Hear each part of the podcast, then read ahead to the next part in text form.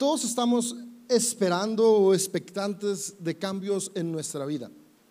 Eh, creo que, todos en ocasiones tenemos la esperanza de que lo mejor venga. Y, hay temporadas donde perdemos esa esperanza.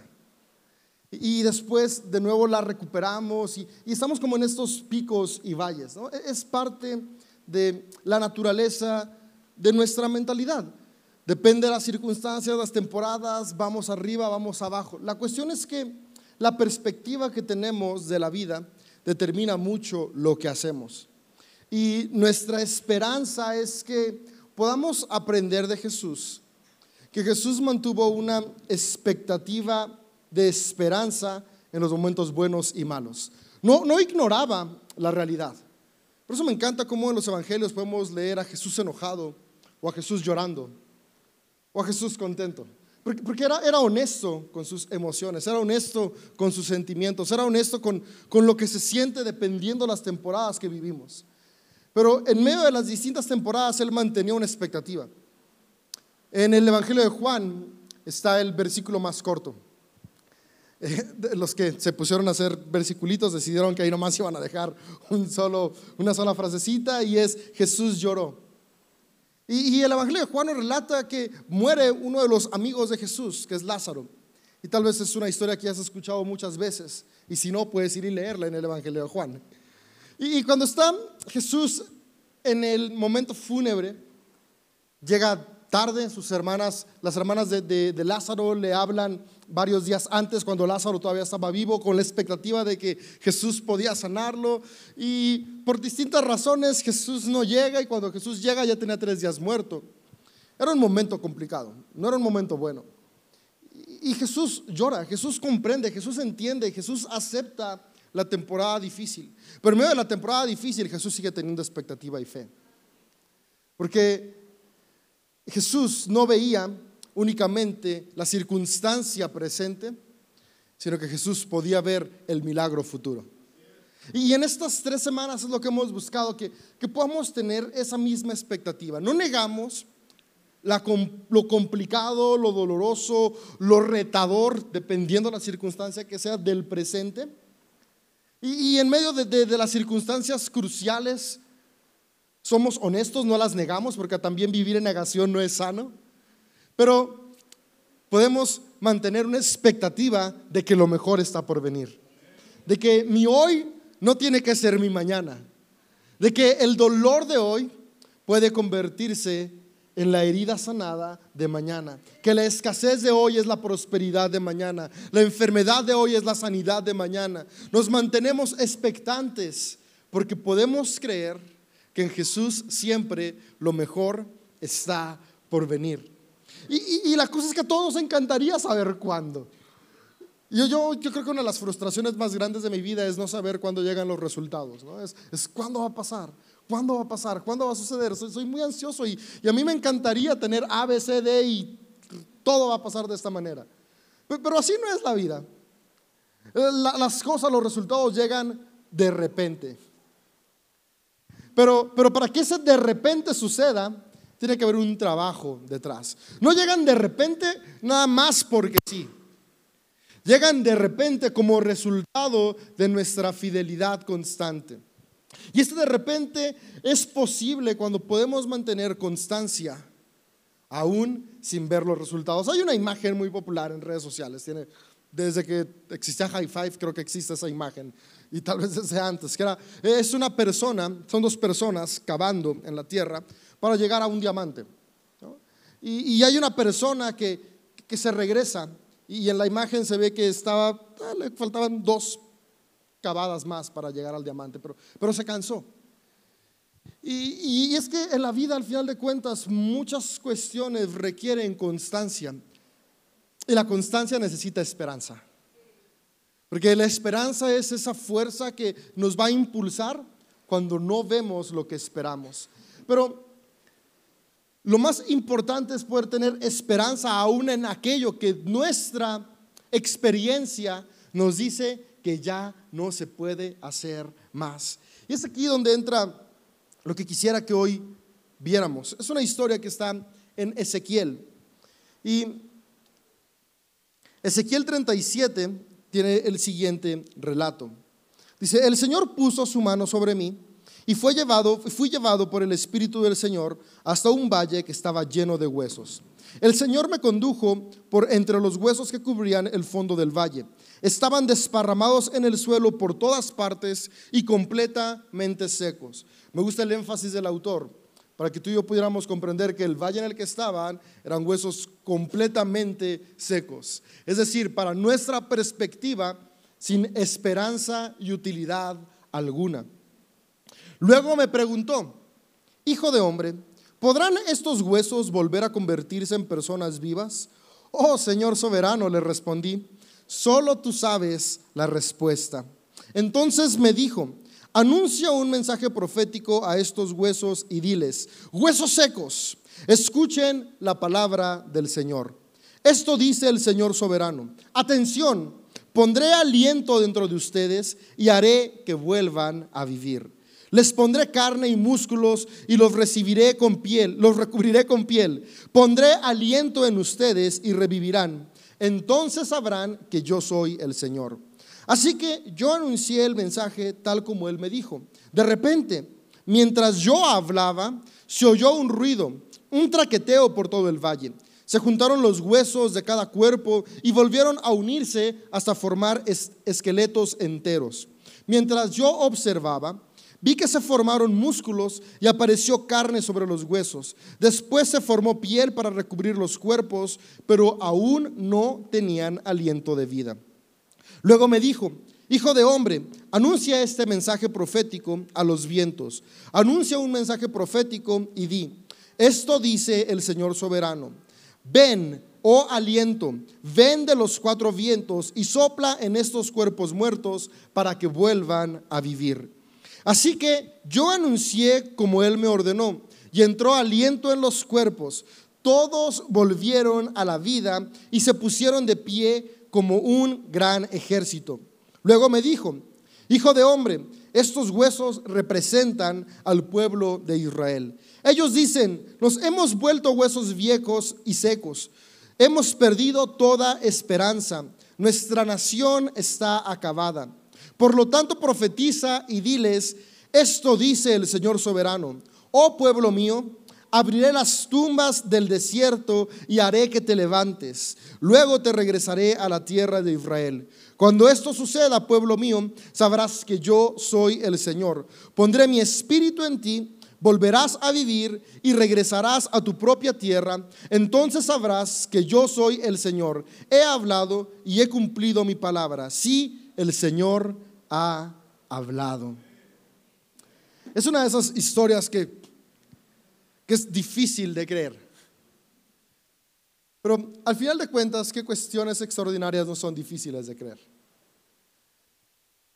Y, es que incluye, o sea, es, tan complicada de creer esta historia porque, porque va contra toda razón. O sea, nuestra razón, nuestro pensamiento, nuestra experiencia nos ha enseñado que un hueso seco, ya, sea, lo, más que podemos esperar de Él es que pasen varias décadas o siglos, depende la tierra en la que esté, y se convierta, se granule y se una a la tierra. E, es lo más que podemos esperar. Y creer que estos huesos podían volverse a formar para volverse a transformar no en zombies, sino en personas vivas, funcionales, es algo que suena ilógico. Porque la materia prima que tenemos, desde nuestra perspectiva, no es suficiente para que pase. En nuestra vida tal vez hay muchas experiencias, metas, sueños, circunstancias que desearíamos tuvieran un final exitoso.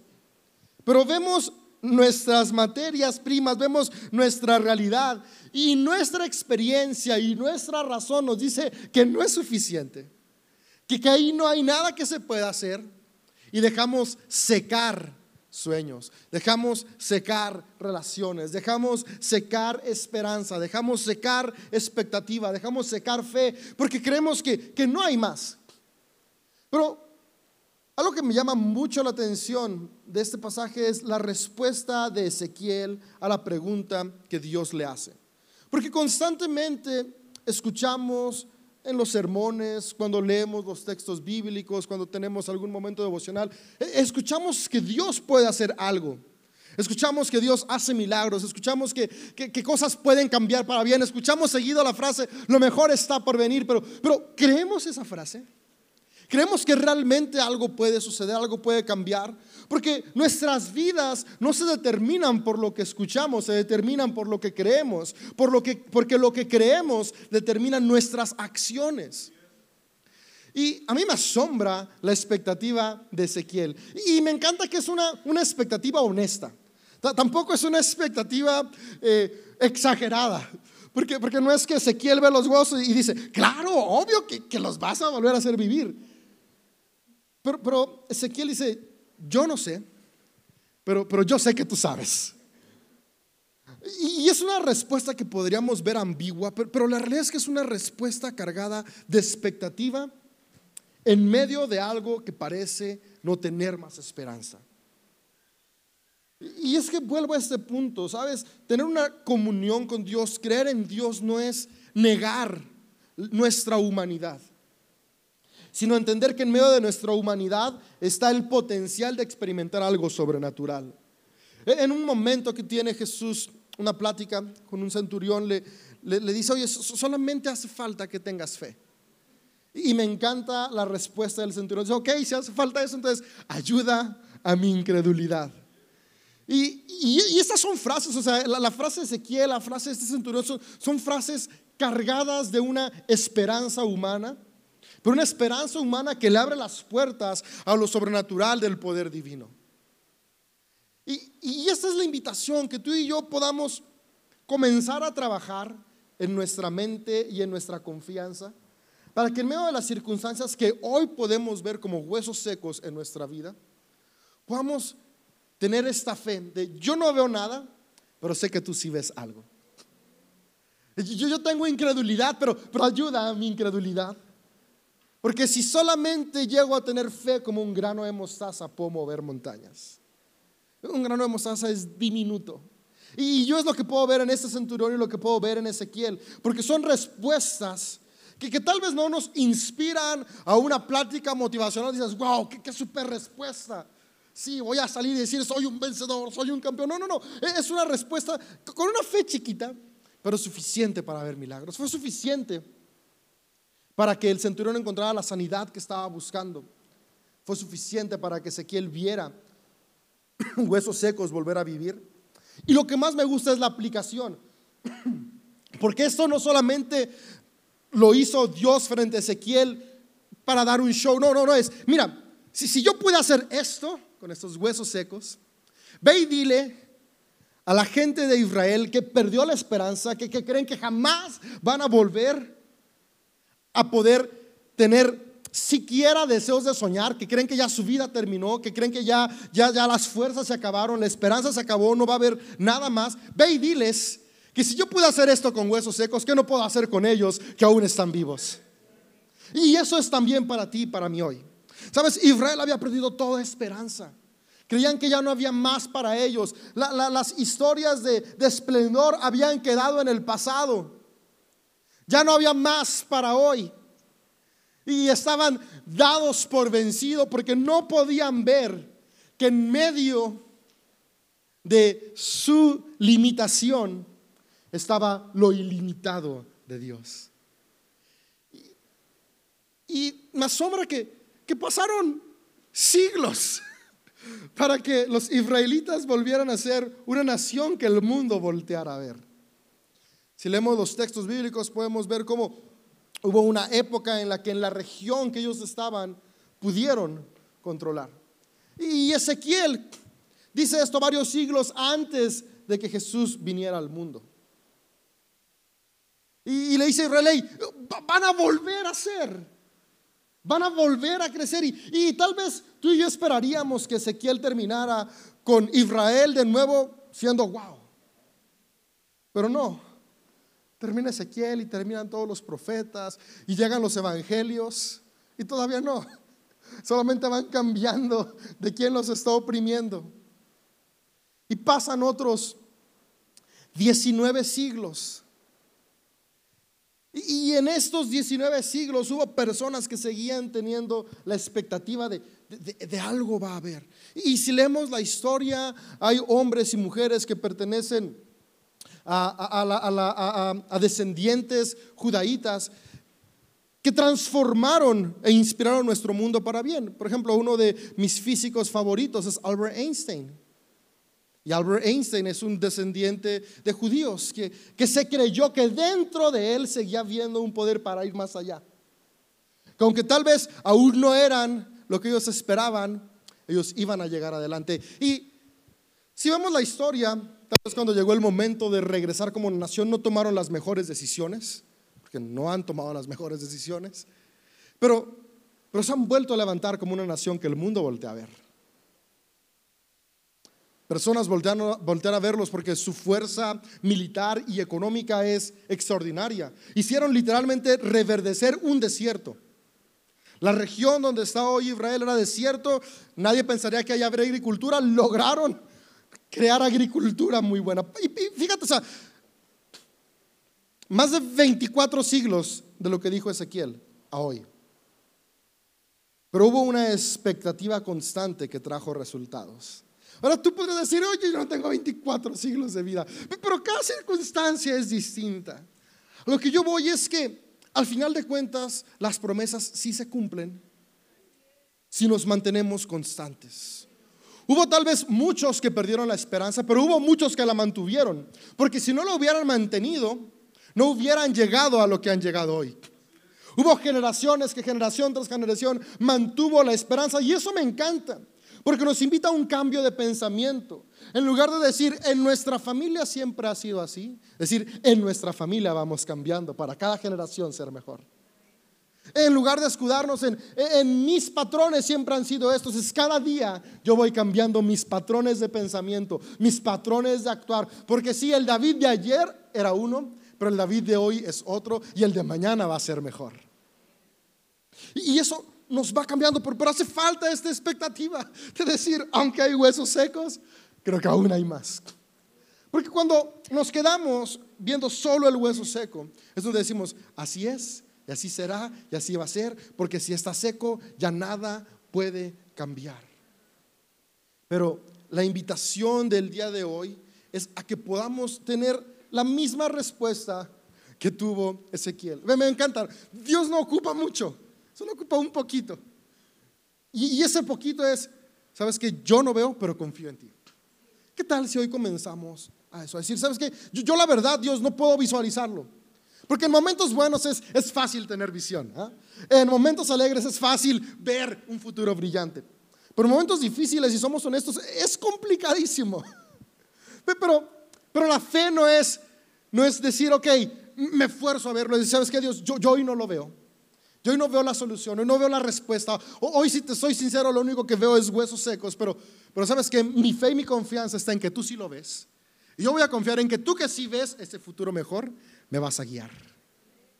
Porque si aunque yo no veo algo bueno delante, confío en el que ve todo lo bueno, mis pasos van a ser acertados. Y cuando menos acuerde, voy a comenzar a vislumbrar lo que Dios siempre ha visto para mi vida, para tu vida, para nuestra vida. Y lo que Dios ve siempre es planes de bien. Y quisiera que, nos quedáramos con esta parte, ¿no? La respuesta que le da Dios a Ezequiel cuando Ezequiel le pregunta. Dices, tú solo sabes. dice, bueno, pues pondré mi espíritu en ti y volverás a vivir. Y yo encuentro cuatro cosas que hace Ezequiel que tú y yo podemos comenzar a hacer. Porque tal vez no podemos ver, pero sí podemos hacer. Y lo primero que hace Ezequiel es que Ezequiel escucha. Dice, Ezequiel escuchó la voz de Dios. Cuando viene Dios y está cerca de él, Ezequiel no, no se queda escéptico ante lo que Dios dice y sabes que Dios está diciendo cosas muy locas ya. No, no, lo escucha. Y lo escucha con atención. Sabes, creo que en ocasiones nos hace falta aprender a escuchar la voz de Dios. Y escuchar la voz de Dios, aprender a escuchar la voz de Dios es aprender a escuchar las voces que hablan vida. Sabes, Dios nos habla a través de muchas formas. A través de un sermón, a través de una plática con un amigo, a través de una canción, a través de una película, porque Dios está presente en todo. Creemos en un Dios omnipresente. Y si creemos que Dios es amor y el amor es vida y esperanza, tenemos que aprender a estar atentos a escuchar la vida y esperanza que está a nuestro alrededor. Tal vez en ocasiones minimizamos la voz de otros u otras, pero ¿qué tal si la humildad nos lleva a abrir nuestros oídos y escuchar todo aquello que hable vida, que hable esperanza?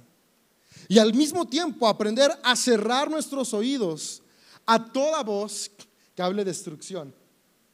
¿Sabes? Ya basta ya, es bastante con, con los huesos que tú y yo vemos como para tener a dos, tres a nuestro lado de, sí, ya están bien secos. Sí, no, ya, ya se acabaron, ya no hay nada que hacer. Es más, hay que enterrarlos. ¿Para qué los seguimos viendo? O sea, digo, ya bastante con, con nuestros pensamientos como para abrirnos a otros. Hay canciones que, que a mí no me gusta escuchar, y, no es que creo que son buenas o malas, es cada quien puede decidir qué canciones escucha, pero hay, pero hay canciones que me deprimen, me agüitan y digo, si de por sí ya tengo cosas que en el día a día me deprimen, ¿para qué me meto más depresión? Y, busco canciones que me animen, busco canciones que me hagan sentirme el fuerte. Eh, lo contrario, y, y esto es aprender a escuchar.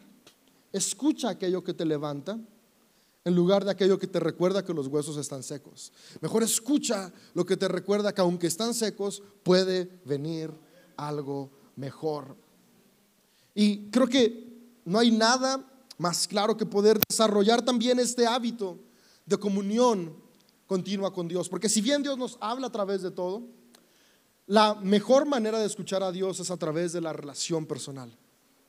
Esos momentos de meditación, de oración personales, donde, donde poco a poco comenzamos a escuchar la dirección que Dios tiene para nuestras vidas. Ezequiel escuchó a Dios. Hoy Dios habla también para tu vida, para tu familia, para tus sueños, para tus planes, para nuestra nación, pero tenemos que estar dispuestos a escuchar. Lo segundo, cree. Y, y esto es muy importante.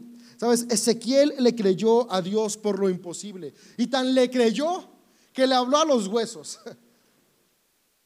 Ah, en ocasiones nos gusta lo que escuchamos que Dios nos dice, pero es muy diferente que nos guste a creer.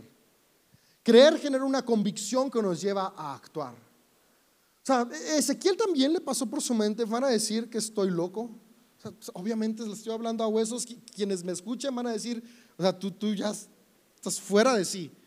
Voy a perder followers, voy a, perder amigos, porque es algo absurdo. Incluso su propio razonamiento era de, ¿y para qué voy a perder mi tiempo, mi voz? ¿Para qué me voy a desgastar en esto si no va a tener ningún efecto? Pero, Ezequiel creía. Y creer es esto, creer es cuando hay una convicción que me lleva a actuar. Y, y lo que creemos es muy importante. ¿Qué crees de ti? ¿Qué crees de los que te rodean? ¿Qué crees de la vida? Estamos creyendo huesos secos de nuestra personalidad, de nuestro cuerpo, de nuestra salud. Creemos huesos secos de nuestra familia. Estamos viendo huesos secos en nuestra ciudad, en nuestra nación. O estamos creyendo que aunque nosotros no vemos claro el futuro, el futuro en las manos de Dios actuando con nosotros, a través de nosotros, puede ser mejor. Hay que comenzar a creer. Créetela. Cree que eres un ser hecho a imagen de Dios. Eres una persona capaz. Eres una persona que, que, tiene la capacidad de crear, de desarrollar, de avanzar, de sanar, de restaurar. Y cuando comenzamos a creer eso, ¿qué queremos de Dios? Cree que es bueno. Porque si creemos que es un policía celestial, nos acercamos a Él con miedo y estamos angustiados oh, hice esto mal, me va a castigar, y hice esto otro, y, si no me porto de esta manera, y, qué va a pasar cuando trascienda, y, vivimos con angustia, y la angustia no es buena. Pero yo creo en un Dios bueno, fiel, que no hay nada que me pueda separar de su amor, ni lo alto, ni lo profundo, ni ángeles, ni demonios. Y en demonios incluye al Satán de la manera en que lo creas y lo percibas. O sea, nada. Si yo puedo creer eso de Dios, entonces vivo con confianza. Y en lugar de vivir angustiado, vivo esperanzado. ¿Y qué diferente? Es vivir con esperanza, vivir con angustia, pero lo que creo determina cómo actúo. Y cuando me equivoco, en lugar de, sentir angustia, abrazo responsabilidad. Y digo, ok, esto no estuvo bien, pero, pero mañana lo voy a hacer mejor. O al rato lo voy a hacer mejor. Y voy a responsabilizarme porque si me equivoqué acá, voy a reparar lo que me equivoqué que se puede y lo que no, mañana lo mejoro. Lo que creo determina lo que hago vamos a comenzar a creer. Si Dios dice que somos personas, hombres y mujeres, donde Él va a derramar una bendición que sobra y abunda, lo creo. Tal vez hoy no lo veo, pero actúo creyéndolo.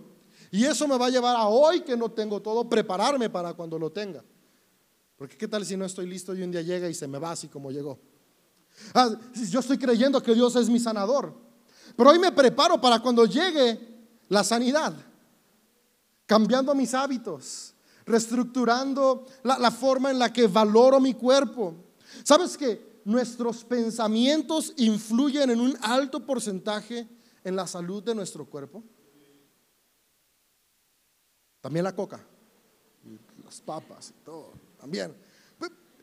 Pero en ocasiones ignoramos nuestros pensamientos en la salud de nuestro cuerpo. Hay un experimento que, y lo estamos haciendo. Luego, traigo fotos.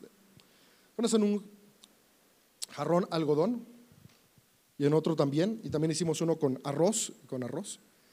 Y a uno le decimos el del amor y el del odio. Y al jarrón del amor le decimos te amo, te quiero, wow, es increíble. Y al otro te odio, eres una basura, no sirves. Mismos componentes, diferentes palabras, uno se mantiene blanco, el otro se va llenando de mojo. Puedes hacerlo en tu casa. Nuestras palabras tienen mucho poder. ¿Qué me estoy diciendo a mí?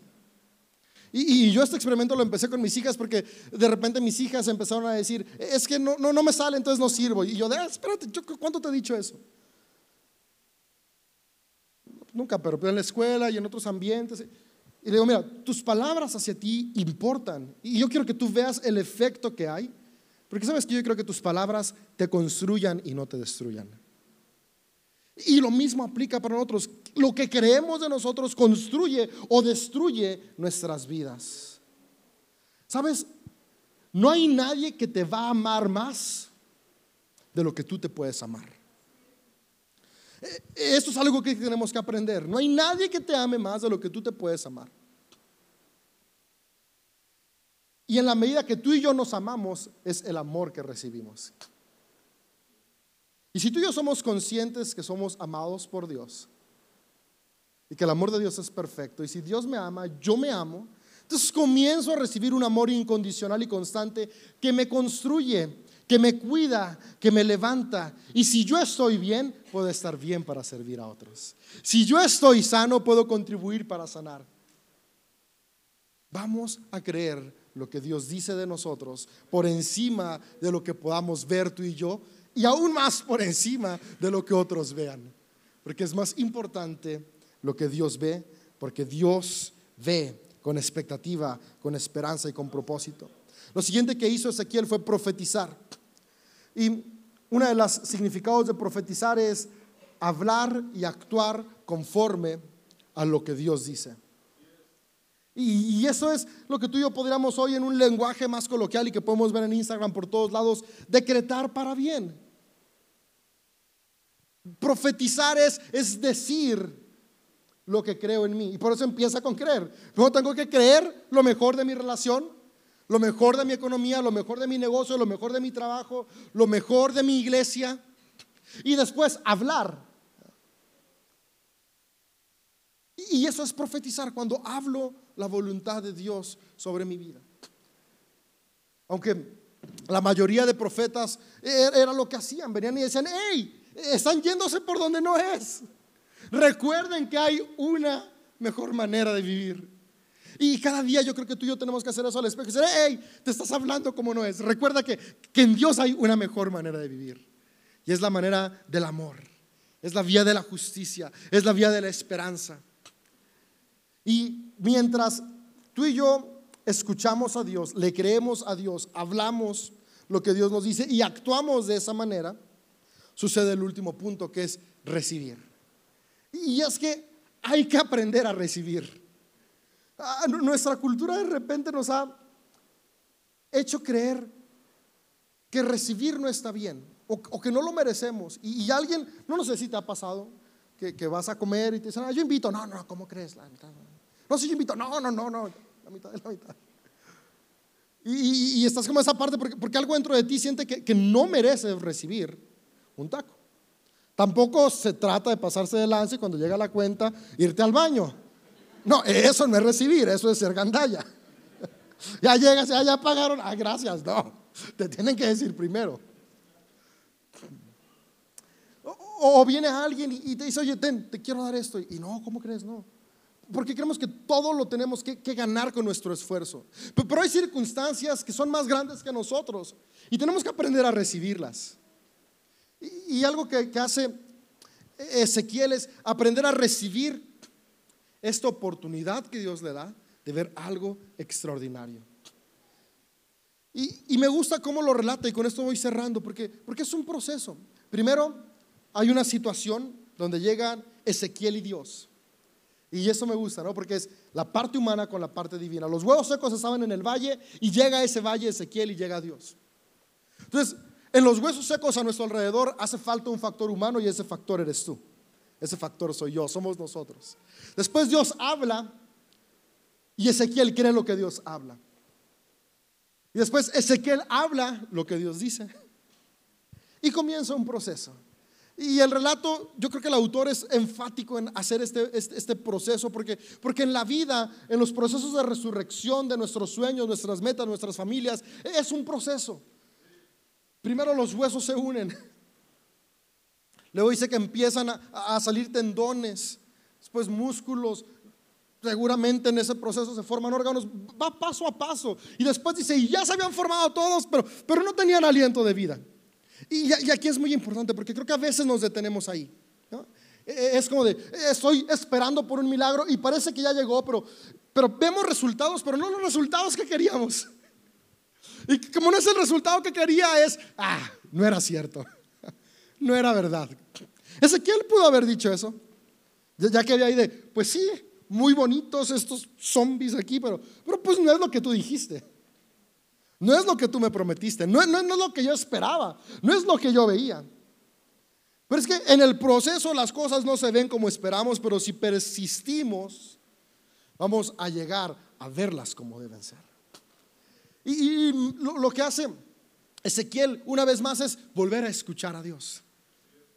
Y en el proceso, a la mitad, a tres cuartos, cuando vemos que, tal vez ya hay resultados, pero no los que esperamos, también tú y yo es voltear a, Dios. Y cuando hago voltear es tal, tal vez un sinónimo de, algo más grande, pero, pero es más como voltear a Dios. Porque Dios habita en ti, Dios está en ti. Escuchar esa voz interior y, y, es esos momentos de meditación personal interna. ¿Y qué me tienes que decir? Y le dice, ey, ey, ey, espérate, dile a los vientos a los cuatro vientos que vengan y soplen. Y esto tal vez para ti, para mí no tiene mucho que ver, pero, pero para la época de Ezequiel hablar de los cuatro vientos era hablar de la plenitud total de Dios. Para ellos el mundo solamente tenía cuatro esquinas. Entonces, de todo el lugar en el que está Dios, que venga su plenitud acá. O sea, como para ti, para mí sería como que el viento de todo el universo y las galaxias y lo conocido venga y está aquí, que es básicamente hablar y creer que la plenitud total de Dios viene y hace un milagro. Y esa plenitud total de Dios ya está en ti a través del Espíritu Santo. Y es ese Espíritu Santo el que trae vida y el que completa lo que parecía incompleto. Entonces tal vez el día de hoy tú y yo podemos estar en un momento de huesos secos o tal vez ya estamos en un momento de cuerpos inertes. Es decir, sueños muertos o sueños truncados. relaciones muertas o relaciones truncadas, economías muertas o economías truncadas. No importa cuál sea la circunstancia de hoy, hay un milagro para tu vida. Y si el Espíritu Divino obra a través de nosotros, podremos ver, volver a vivir aquello que hoy creemos que está muerto. Yo, yo creo y confío en que cada persona de este auditorio podemos experimentar el poder del Espíritu, que hoy escuchamos a Dios, hoy le creemos a Dios y hoy comenzamos a actuar el tiempo necesario del proceso hasta que de repente veamos el milagro suceder, recordando que el de repente llega como resultado de nuestra fe, nuestra fidelidad, nuestra constancia del pasado para ver milagros en el presente y seguir creyendo por el futuro. Que nos ponemos de pie. Y dice Efesios 2, 4 y 6. Pero Dios es tan rico en misericordia y nos amó tanto que a pesar de que estábamos muertos por causa de nuestros pecados, nos dio vida cuando levantó a Cristo de los muertos. Esto es solo por la gracia de Dios que a ustedes han sido salvados, pues nos levantó de los muertos junto con Cristo y nos sentó con Él en los lugares celestiales porque estamos unidos a Cristo Jesús. No es algo que va a ser, es algo que ya hizo. No es algo que va a pasar, es algo que ya pasó. ¿Qué toca hoy? Creérnosla. Creérnosla. Creer que el mismo poder que levantó a Jesús de los muertos, hoy ya nos ha levantado a nosotros. Y esa promesa que le hizo a Israel de que volverían a vivir, te la hace a ti y a mí. Si pudo levantar huesos secos, ¿qué no podrá levantar en tu vida, en nuestra vida? que no podrá levantar en nuestra iglesia, en nuestra ciudad. Cada uno de nosotros y nosotras volveremos a vivir. CDO se levantará aún más y juntos veremos Dios obrar de maneras que nunca lo hemos visto para el bien de nuestras familias y de nuestra ciudad. Dios, gracias